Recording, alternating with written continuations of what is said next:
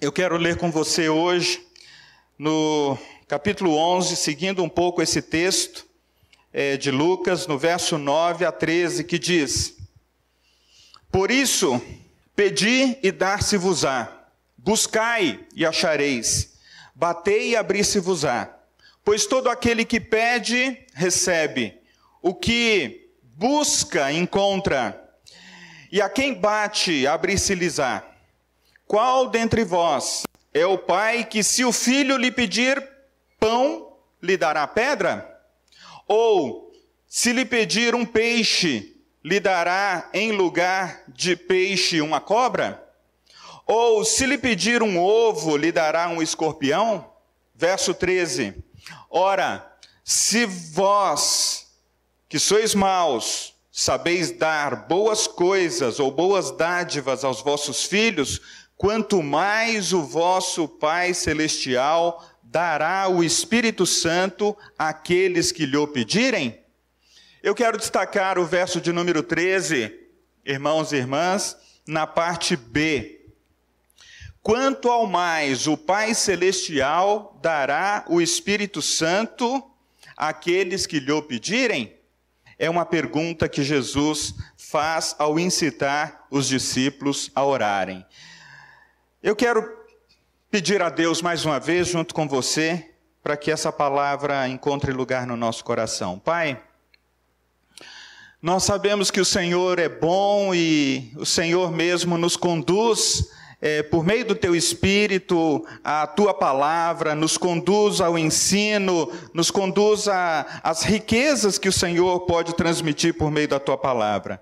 Mesmo ao proclamar, ó Deus, a tua palavra, o Senhor é, é, é, é, muito maior do que aquilo que a gente pode expressar ou dizer, o Senhor pode comunicar-se com as pessoas. É, ah, de uma maneira muito mais ampla. Então nós pedimos, ó Espírito Santo, ah, atinja o coração dos teus filhos e filhas, fale ao coração da tua igreja e glorifica, Senhor, o, o nome de Jesus Cristo ah, e glorifica também ao Pai e ensina-nos nessa manhã, em nome de Jesus. Queridos, ah, a mensagem desse, desse, dessa última parte do nosso texto, ela, ela é clara. Ela encoraja os discípulos e os incita a orar. Ah, a gente não quer se deter muito no texto todo, eu quero me deter no verso 13, na parte B apenas. Mas eu quero então trazer pelo menos um resumo do que, que seria a mensagem desse texto. Né? Jesus os discípulos pedem para orar na primeira parte, Jesus introduz a oração do Pai Nosso.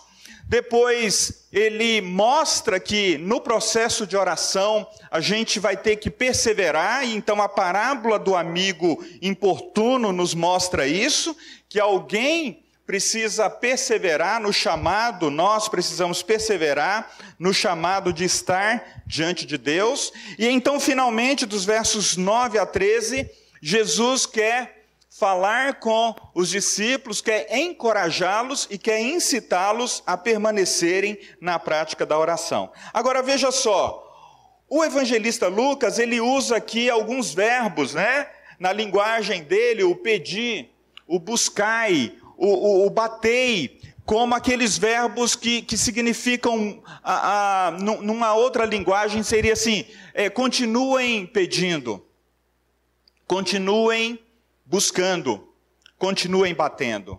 E a resposta do texto é clara: olha, aquele que pede será dado, ao que busca ele encontrará, ao que bate, a abrir-se-lhes-á para novos caminhos, para novas perspectivas.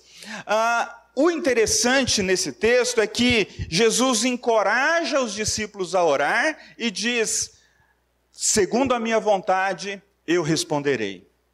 Segundo a minha vontade, vocês serão atendidos. Agora, o texto coloca também uma. O texto deixa claro que há pedidos que não serão atendidos conforme a minha vontade. Há pedidos que não serão atendidos conforme a nossa vontade. E nós também não receberemos, muitas vezes, clareza do porquê. Porque Deus responde às orações segundo a vontade dele, segundo o propósito dele. Então, muitas vezes a gente fica, Senhor, mas nós oramos, a gente pediu, a gente insistiu, a gente esteve tanto. Queridos, a oração diz mais respeito daquilo que Deus deseja fazer do que daquilo que nós desejamos é, fazer com que a vontade dele se dobre a nossa. Então, na oração, nós, nós entramos diante de Deus e encontramos essa realidade que, que nós não podemos descortinar totalmente. Há situações e há segredos que Deus guarda para Ele mesmo. E nós precisamos nos dobrar e nos, e nos humilhar diante é, da presença de Deus. Mas Jesus diz: olha, do ponto de vista humano, um pai, ele ele não daria para o filho uma pedra quando esse lhe pedisse pão. Ele não daria para o filho uma serpente quando esse lhe pedisse um peixe. Mas se os pais, os seres humanos que estão marcados pela natureza pecaminosa, eles sabem e desejam dar boas coisas aos filhos, Aí o texto volta-se para a bondade de Deus, para a grandeza de Deus, para o grande amor de Deus, que diz: Olha, quanto ao mais o vosso Pai Celestial dará o Espírito Santo àqueles que lhe o pedirem. E aí parece que Jesus muda totalmente de assunto, né? Ele muda totalmente de assunto. Ele está falando de pedir, de bater, de buscar, e muitas vezes a gente usa esse texto para dizer: olha, vamos insistir, vamos ser perseverantes, que Deus nos responderá. E ele diz: olha, de tudo aquilo que você pede, de tudo aquilo que você busca, tem algo que é muito certo que Deus quer conceder a todos que buscam: o seu Espírito, o Espírito Santo. O Espírito Santo, queridos, é aquele que vai nos conduzir numa vida mais profunda de oração. É, é, nesse, é, é, nessa direção que eu gostaria de trabalhar com vocês. É nessa direção que eu gostaria de falar um pouquinho com vocês nessa manhã. Né? Essa dádiva maior, essa, esse presente maior, que Jesus está dizendo: olha, de repente você não vai receber todas as respostas que você busca, mas tem algo que o Pai tem disponível para você: o seu Espírito. O Espírito Santo vai nos revelar mais da bondade de Deus, mais do amor de Deus, mais da sua companhia, mais da sua presença. O Espírito Santo não somente vai nos revelar o caráter do Pai e do Filho, mas o Espírito Santo nos dará dons para a gente viver a vida aqui enquanto aguardamos novo céu e nova terra. O Espírito Santo, na verdade, queridos, nos dará a plenitude. A plenitude que as respostas de oração, conquanto elas satisfaçam necessidades do tempo presente, elas, elas são como, elas são inesgotáveis. Será que há necessidades que a gente esgotará por meio das orações? Nós sempre teremos pessoas doentes, nós sempre teremos pessoas enfermas, nós sempre teremos pessoas com necessidade de pão, de, de água, nós sempre teremos que lidar com a questão da corrupção, da violência, nós sempre teremos que lidar com tantas questões de, diante de Deus em oração. E Deus poderia dizer: olha, à medida que vocês fossem orando, eu poderia responder cada uma dessas situações mas isso é inesgotável. E Deus manifesta o seu poder, a sua glória, de maneira sobrenatural, acima dessas circunstâncias que são impossíveis a nós. Mas Ele diz: o melhor é que vocês tenham o meu espírito. O melhor é que vocês tenham esse espírito de vida. E aí, queridos, para a gente é, é, é, direcionar um pouco aqui, aquilo que a gente quer compartilhar com vocês, né? A, o primeiro, a primeira razão pela qual o Senhor quer nos dar o seu Espírito. Ou não a primeira razão pela qual ele quer nos dar o seu espírito. É muito óbvio isso, mas vamos é, pensar em como os evangelistas viram isso, né? Os evangelistas Marcos, Mateus, Lucas, como é que eles viram a, a, a presença e a ação do Espírito Santo? Se Jesus é o nosso modelo por excelência, se Jesus é o nosso mestre, se nós somos discípulos, aqueles que seguem ou que querem caminhar muito perto do seu mestre, então o, o texto que a gente leu aqui na parte B do verso 13 disse: Olha, se vocês lhe pedirem, ele dará. Então a primeira afirmação que eu faço aqui nessa manhã é que a gente precisa pedir a Deus o seu Espírito. Isso parece tão óbvio, né? Pedir a Deus o seu Espírito. Peçam e eu lhe darei. Mas por que, que a gente precisa pedir? Vamos olhar para o modelo de Jesus. Olha, Marcos diz que João Batista é aquele que, que, que, que batiza Jesus, e no batismo de Jesus, então a manifestação de Deus, a voz de Deus bradando do céu, dizendo: Olha, esse é o meu filho amado, esse é o meu filho em quem eu tenho prazer. E então, para que as pessoas vissem que não era apenas uma voz que ecoava do céu, aparece uma pomba como símbolo da presença do Espírito Santo, é, revestindo e capacitando Jesus para a missão que ele é, recebeu do Pai. E aí Marcos conclui, os comentaristas de Marcos concluem que os seguidores de Jesus, eles também precisam receber o Espírito para cumprir com a missão que Deus lhe deu, que Deus lhe confiou. Então, queridos, o, o, os crentes, segundo Marcos, eles são aqueles que são incitados, são chamados a, a, a, receberem o Espírito Santo para proclamar e manifestar o reino de Deus. Já segundo Mateus, o Espírito é dado a Jesus para dizer: olha, este é o servo do Senhor que age pelo Espírito de Deus. Alguém poderia dizer, é óbvio, pastor, ele age pelo Espírito de Deus. A maioria dos seus ouvintes, isso não era muito claro. Jesus foi acusado muitas vezes de orar, de ensinar, de expelir demônios, de proclamar o reino de Deus pelo espírito de Beuzebu. Então Mateus faz questão de dizer: não, Jesus, ele foi capacitado, o Espírito Santo em Mateus é o Espírito capacitador para a, apontar para Jesus como servo de Deus, aquele que realiza o ministério no poder do Espírito e não no poder do Espírito de Beuzebu, no, no poder do Espírito de Deus. E de fato, né, queridos, sem a presença de Deus e a presença do Espírito Santo, que nos dá discernimento, que nos dá direção, que nos dá palavra de sabedoria, palavras de conhecimento, palavra de revelação. Muitos crentes se questionam diante da manifestação de Deus. Será que, que foi Deus que fez isso? Quem é que realizou essas coisas?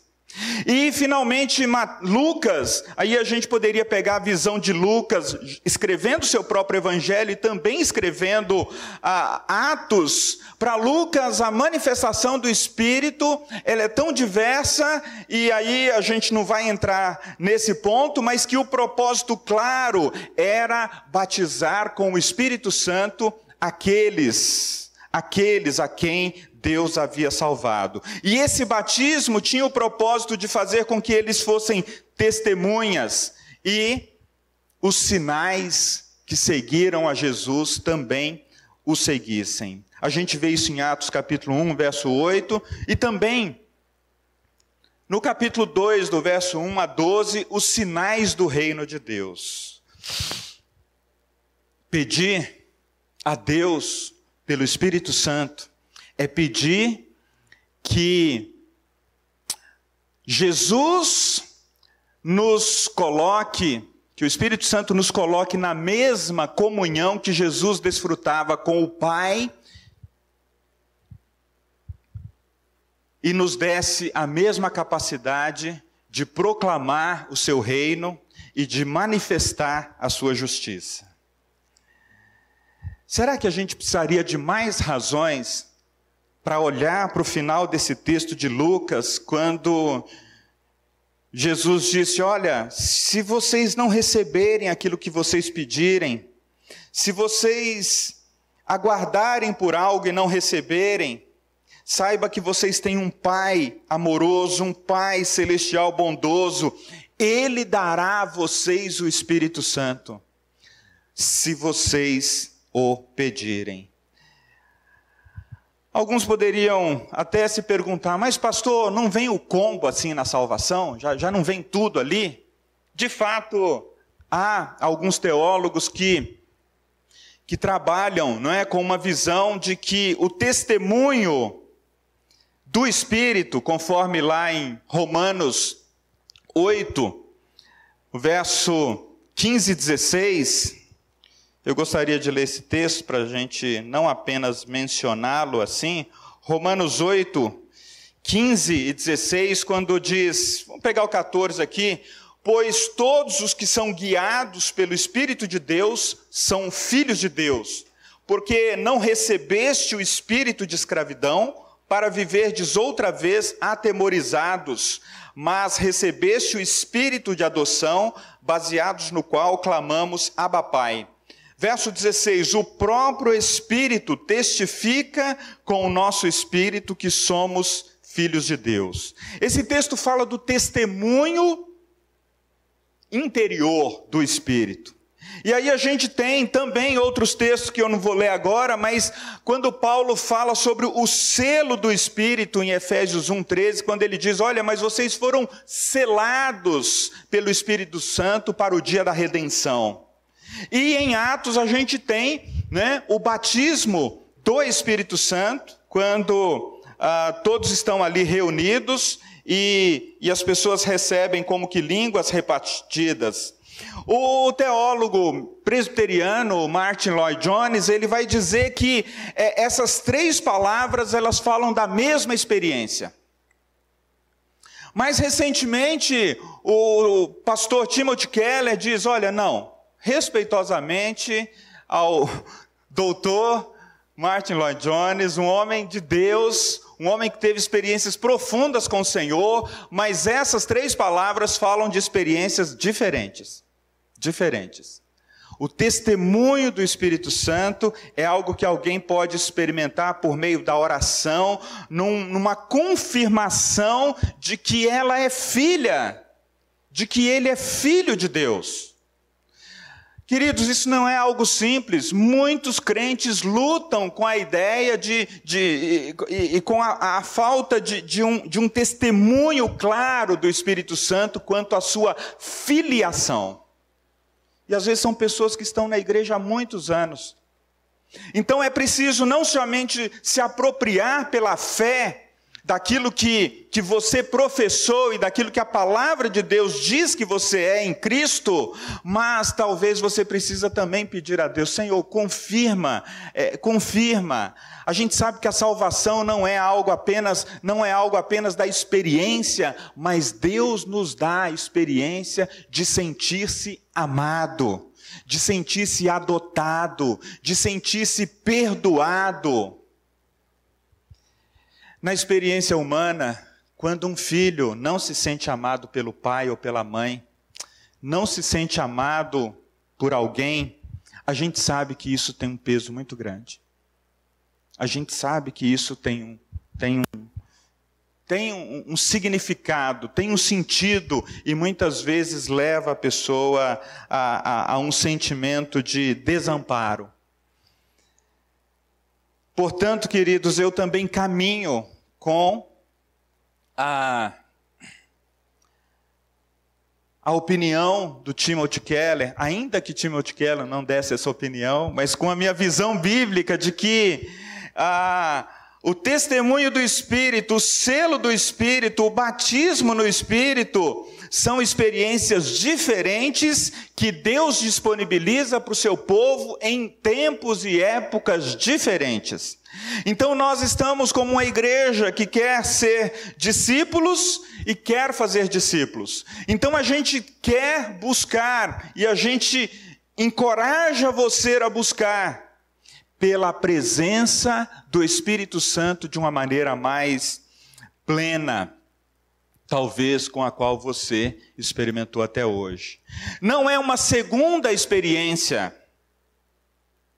É a experiência da salvação que coloca você num relacionamento com o Pai, com o Filho, mediada pelo Espírito Santo, de uma maneira que talvez você ainda não experimentou.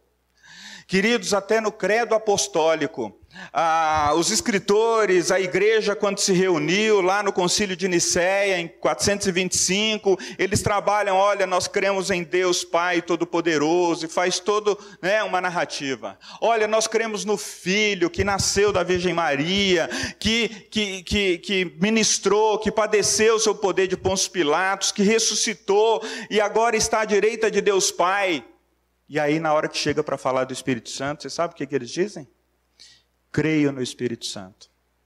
É óbvio que aqueles irmãos ainda não tinham tido uma experiência com o Espírito Santo que Deus concedeu à igreja no decorrer da história. Eles não tinham essa experiência.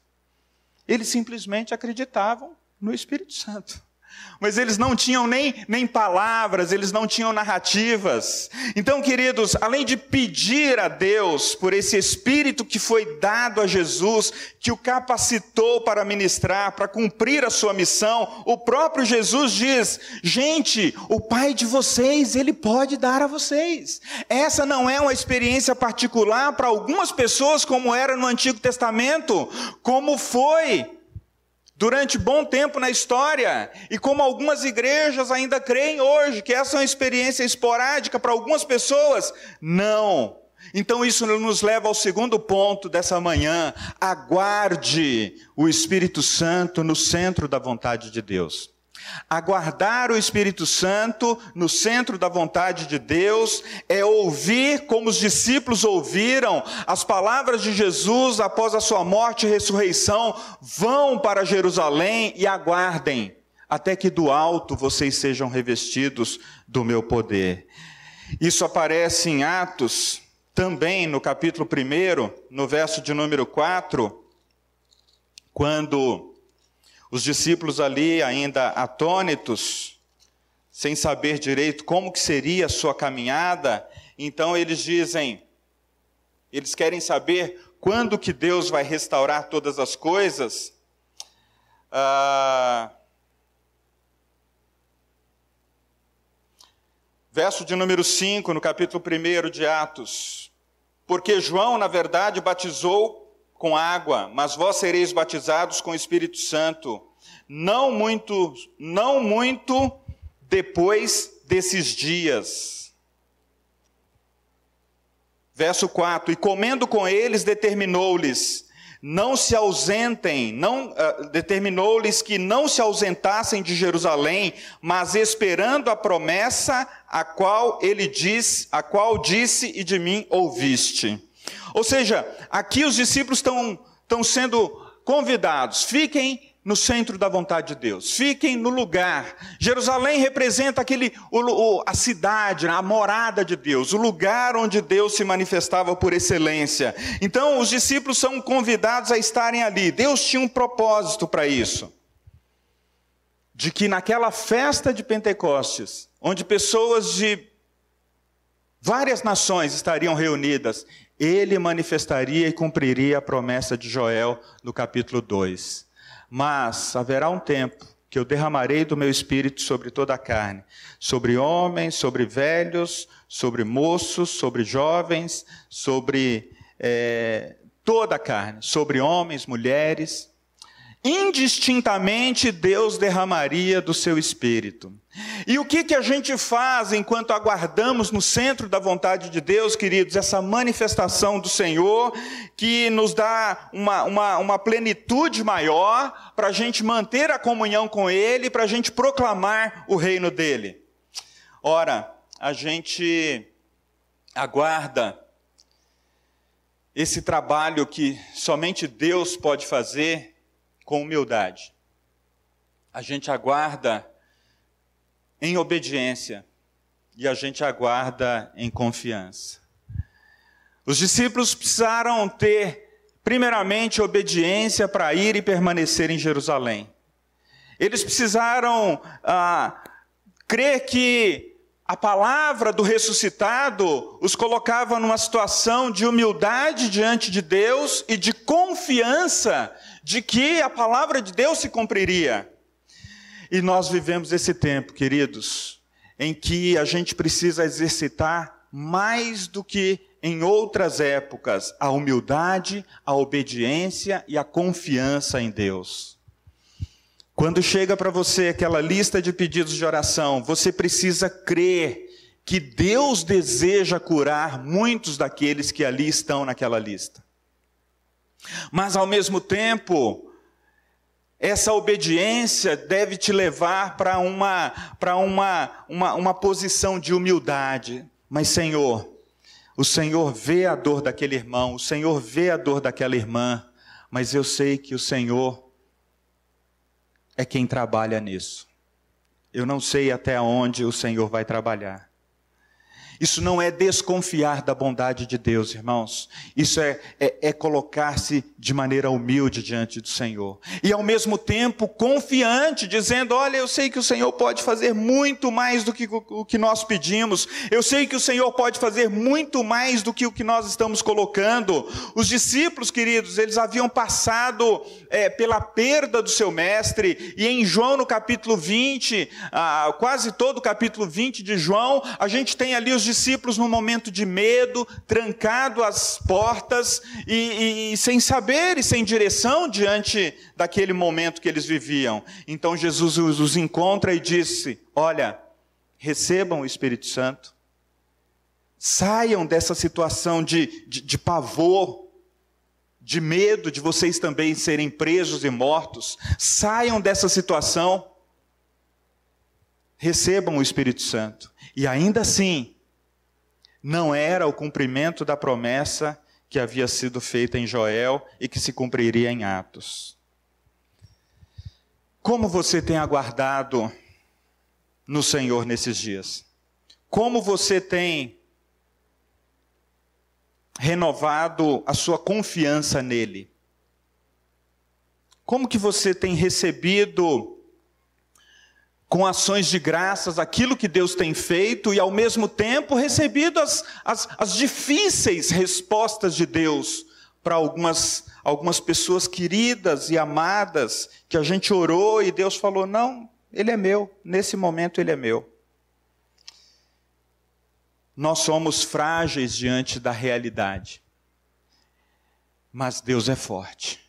Deus é forte. Deus nos leva a uma situação muito mais profunda e muito mais além do que aquilo que a gente pode imaginar.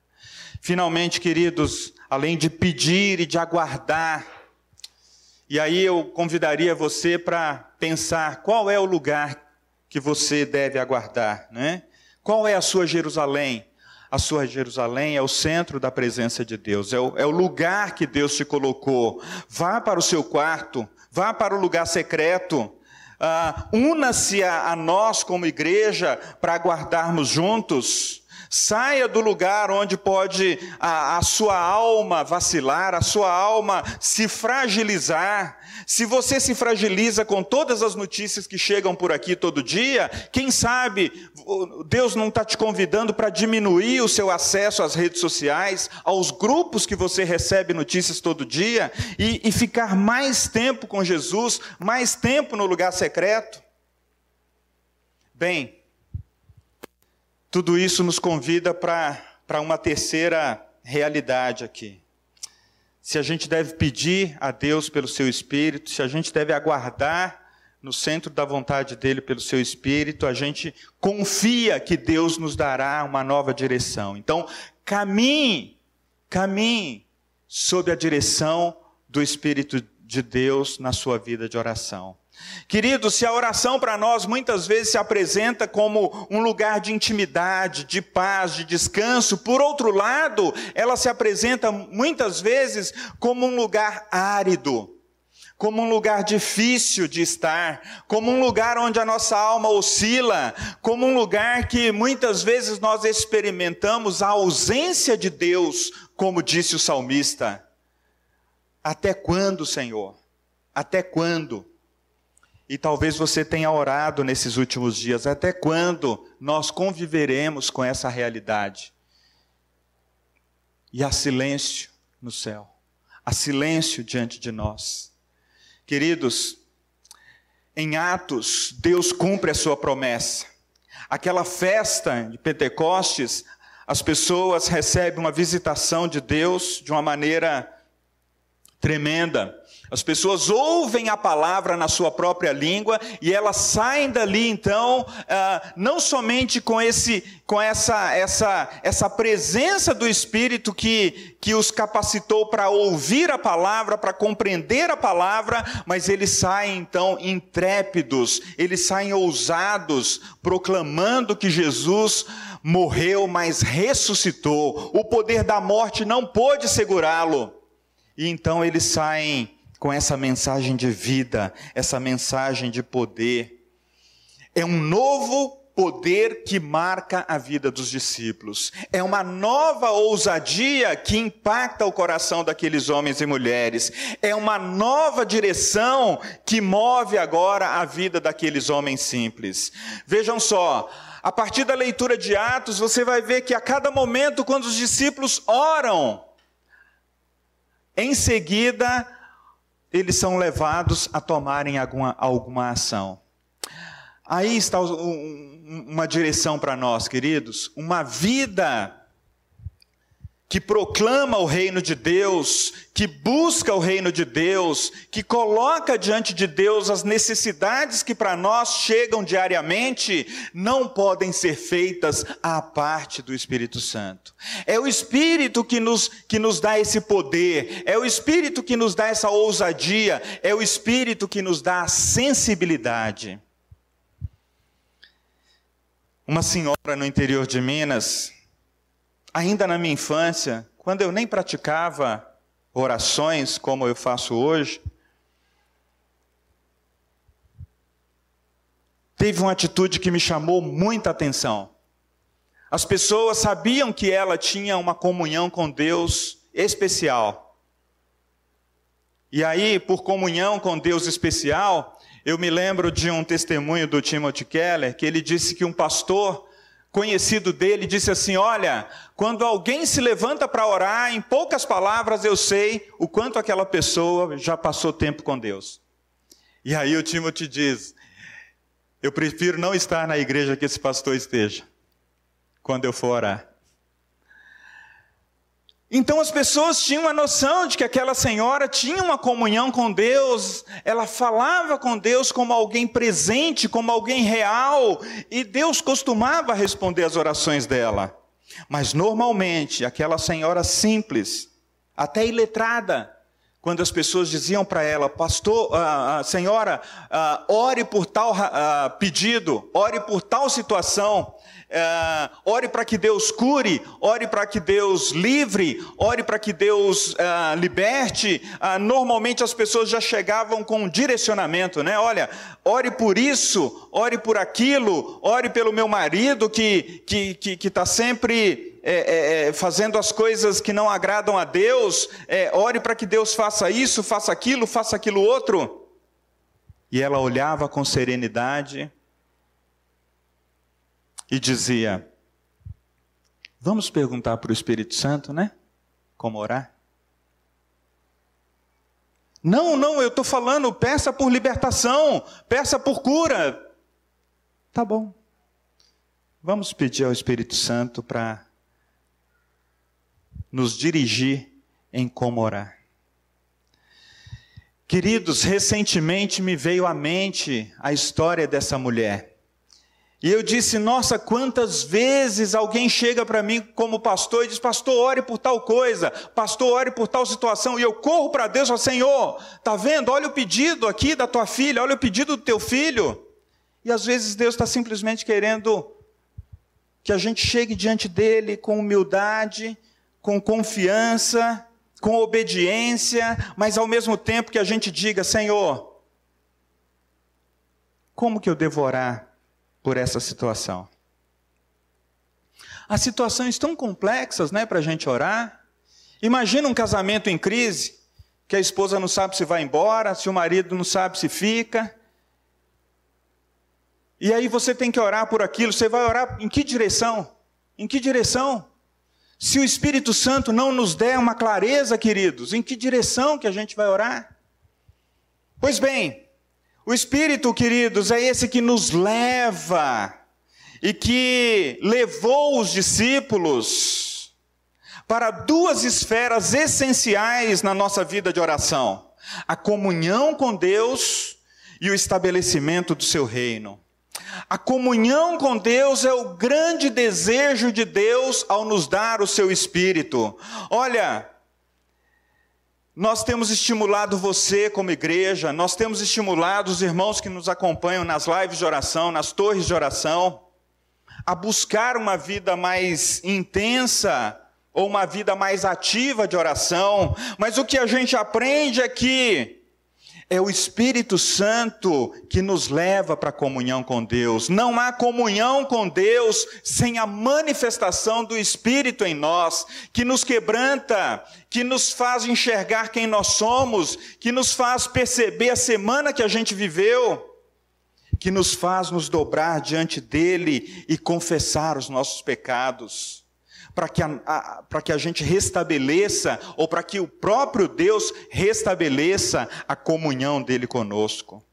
Ora, Isaías 58 diz que ah, Israel clamava dizendo: Senhor, nós jejuamos, Senhor, nós oramos, e tu não nos, e tu não, e tu não te atentas para isso. E aí Deus responde por meio do profeta: Ora, vocês jejuam e vocês oram, pensando nas suas próprias questões. Vocês não estão pensando naquilo que eu desejo fazer. Vocês não estão pensando no pobre, vocês não estão pensando no oprimido, vocês não querem tirar a violência do meio de vocês, a mão de vocês estão sujas de sangue. E quando a gente olha para a nação brasileira, queridos, as pessoas convocando o jejum nacional, Jejum nacional sem arrependimento, jejum nacional sem quebrantamento, jejum nacional sem nenhum líder falar em arrependimento. E aí Isaías 59 vai dizer: olha, a mão do Senhor não está encolhida, o braço do Senhor não está encolhido, Deus é o mesmo, Deus é o Senhor, Todo-Poderoso, Criador do céu e da terra, um Deus cheio de amor, um Deus cheio de compaixão, que está chorando com a perda de milhares de pessoas, mas Ele diz: Ah, os vossos pecados fazem separação entre mim e ti. E então, queridos, sem uma vida de comunhão com o Senhor, que somente o próprio Espírito pode nos dar, nós não podemos nem somente desfrutar da comunhão, não somente desfrutar da comunhão com Deus, mas também nos colocar entre Deus e os homens. E a segunda esfera essencial, além da comunhão, é o estabelecimento do reino. Jesus foi capacitado pelo Espírito, Jesus foi, foi, foi levantado por Deus pelo Espírito, Jesus foi cheio do Espírito para proclamar o reino de Deus, para estabelecer o reino de Deus. Não há coragem, queridos, não há fé, não há intrepidez para proclamar, não há ações que a gente queira fazer na força do nosso braço. Na força do nosso poder, sem, sem o agir do Espírito em nós, sem o mover do Espírito em nós, não somente para fazer, mas para ter direção sobre quais caminhos tomar. Então, na vida de oração e de comunhão, Deus nos coloca numa relação íntima com a pessoa do Pai, do Filho e do Espírito Santo. Essa relação, ela só pode ser dada por Deus por meio do seu espírito. E na vida de oração que pretende proclamar o reino de Deus e, e, e a sua vinda, somente o Espírito Santo, queridos, pode nos energizar, pode nos colocar de pé, pode manifestar os sinais do reino.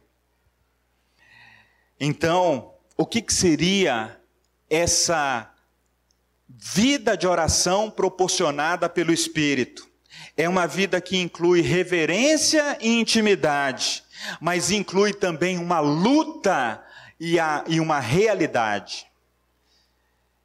Quando as pessoas experimentam apenas o aspecto da luta e da realidade ocasionalmente, talvez elas se sintam desencorajadas a continuarem orando.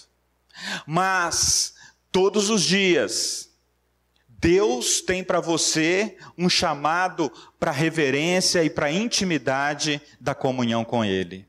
Então a gente não pode optar entre ter reverência e intimidade. Os presbiterianos são muito bons nisso. Eles foram ensinados desde cedo. Olha, calem-se diante dele toda a terra. Você está no templo, reverência, intimidade com o Senhor, mas pouco a respeito de lutar a partir de uma realidade que está aí em oração. E às vezes você ora, você ora, e a ausência de Deus parece evidente para você. Então é preciso permanecer lá, permanecer lá, enquanto você não for tocado pelo próprio Deus. Enquanto eu e você não formos tocados pelo próprio Deus. Como buscar? Como aguardar e como caminhar nessa nova direção, eu diria que não tem receita. Faça você mesmo. É difícil a gente pegar a vida de alguém e falar assim: olha, tá vendo? Fulano ora mais ou menos desse jeito, ora também. Se a gente fosse bastante humilde, a gente se colocaria perto de pessoas que oram com mais frequência, e como uma criança que está aprendendo a falar, a gente aprenderia a falar as palavras que, as, que esse adulto fala. Especialmente se forem palavras boas, né? Agora, já que a gente está há muito tempo na igreja e a gente não exercitou muito isso, eu diria assim: volte-se em obediência para o Senhor em confissão, em silêncio, em quebrantamento, fica lá. Leia um salmo, leia ele várias vezes, começa a ler a partir desse salmo. Bom, já estou dando receita, né? Descubra o seu caminho. Mas eu gostaria de deixar aqui uma, uma direção para nós como igreja. A gente tem recebido muitos pedidos no WhatsApp, a gente tem recebido muitos pedidos nos grupos da igreja. Quem sabe, se você começar o seu dia buscando a intimidade do Senhor, buscando a comunhão do Senhor, buscando a comunhão do Espírito, será que isso mudaria o seu dia? Faz sentido para você? Ou será que a sua oração seria: olha, todas as manhãs a, as redes sociais me despertam. Elas me despertam com notícias de todos os tipos. Elas me despertam com notícias difíceis. Olha, minha alma já começa a ficar apreensiva e o meu coração se dispersa. Como que é a sua manhã? Se a primeira coisa que você recebe como insight na sua manhã são as notícias que chegam de todo lado, talvez você terá uma luta maior na sua mente. Mas quem sabe o seu primeiro momento do dia não seja aquele momento em que, como o profeta Isaías disse: Olha, ele me desperta todas as manhãs, ele me desperta e coloca na minha boca palavras de sabedoria. Palavras para eu falar com quem estiver cansado. Palavras para eu falar com quem eu me encontrar durante o dia, seja presencialmente, seja nas redes sociais. E então, no momento do almoço, mais ou menos, pensando no momento da tarde, seria um momento em que você olhou para o que chegou nas suas redes sociais, chegou nos seus grupos, chegou em termos de pedido, e aí você intercede por essas pessoas. Senhor, aqui estão diante de ti. Eu não sei como orar por essas pessoas, mas me conduz agora, Senhor. E aí, a partir das 18 horas, quem sabe você não começasse numa atitude de, de recolher-se diante de, diante de Deus, dizendo: Senhor, eu acolho com humildade tudo aquilo que esse dia me trouxe.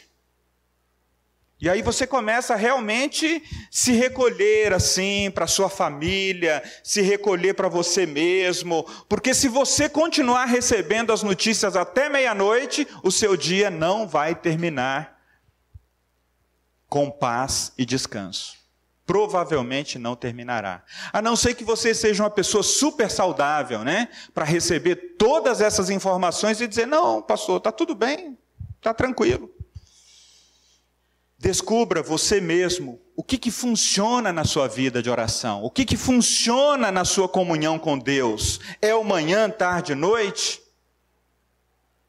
É a, a busca por uma presença constante do Senhor? Queridos, eu queria fazer uma citação aqui de um teólogo chamado John Murray. Ele diz: Nós precisamos reconhecer a existência a existência do que ele chama de misticismo inteligente na vida de fé.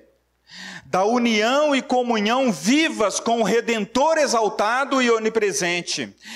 Ele tem comunhão com o seu povo e o seu povo tem comunhão com ele, em amor recíproco e consciente.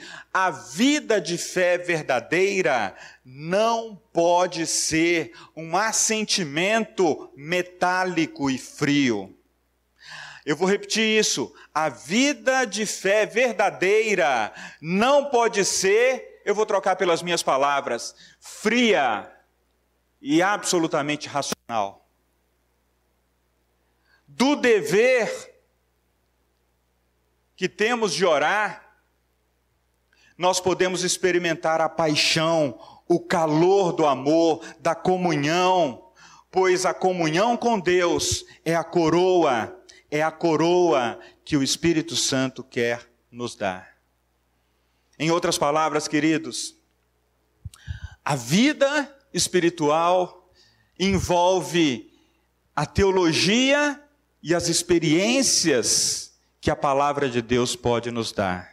Você pode procurar em todos os escritos dos reformadores, Martinho Lutero, Calvino, John Owen, uh, Jonathan Edward.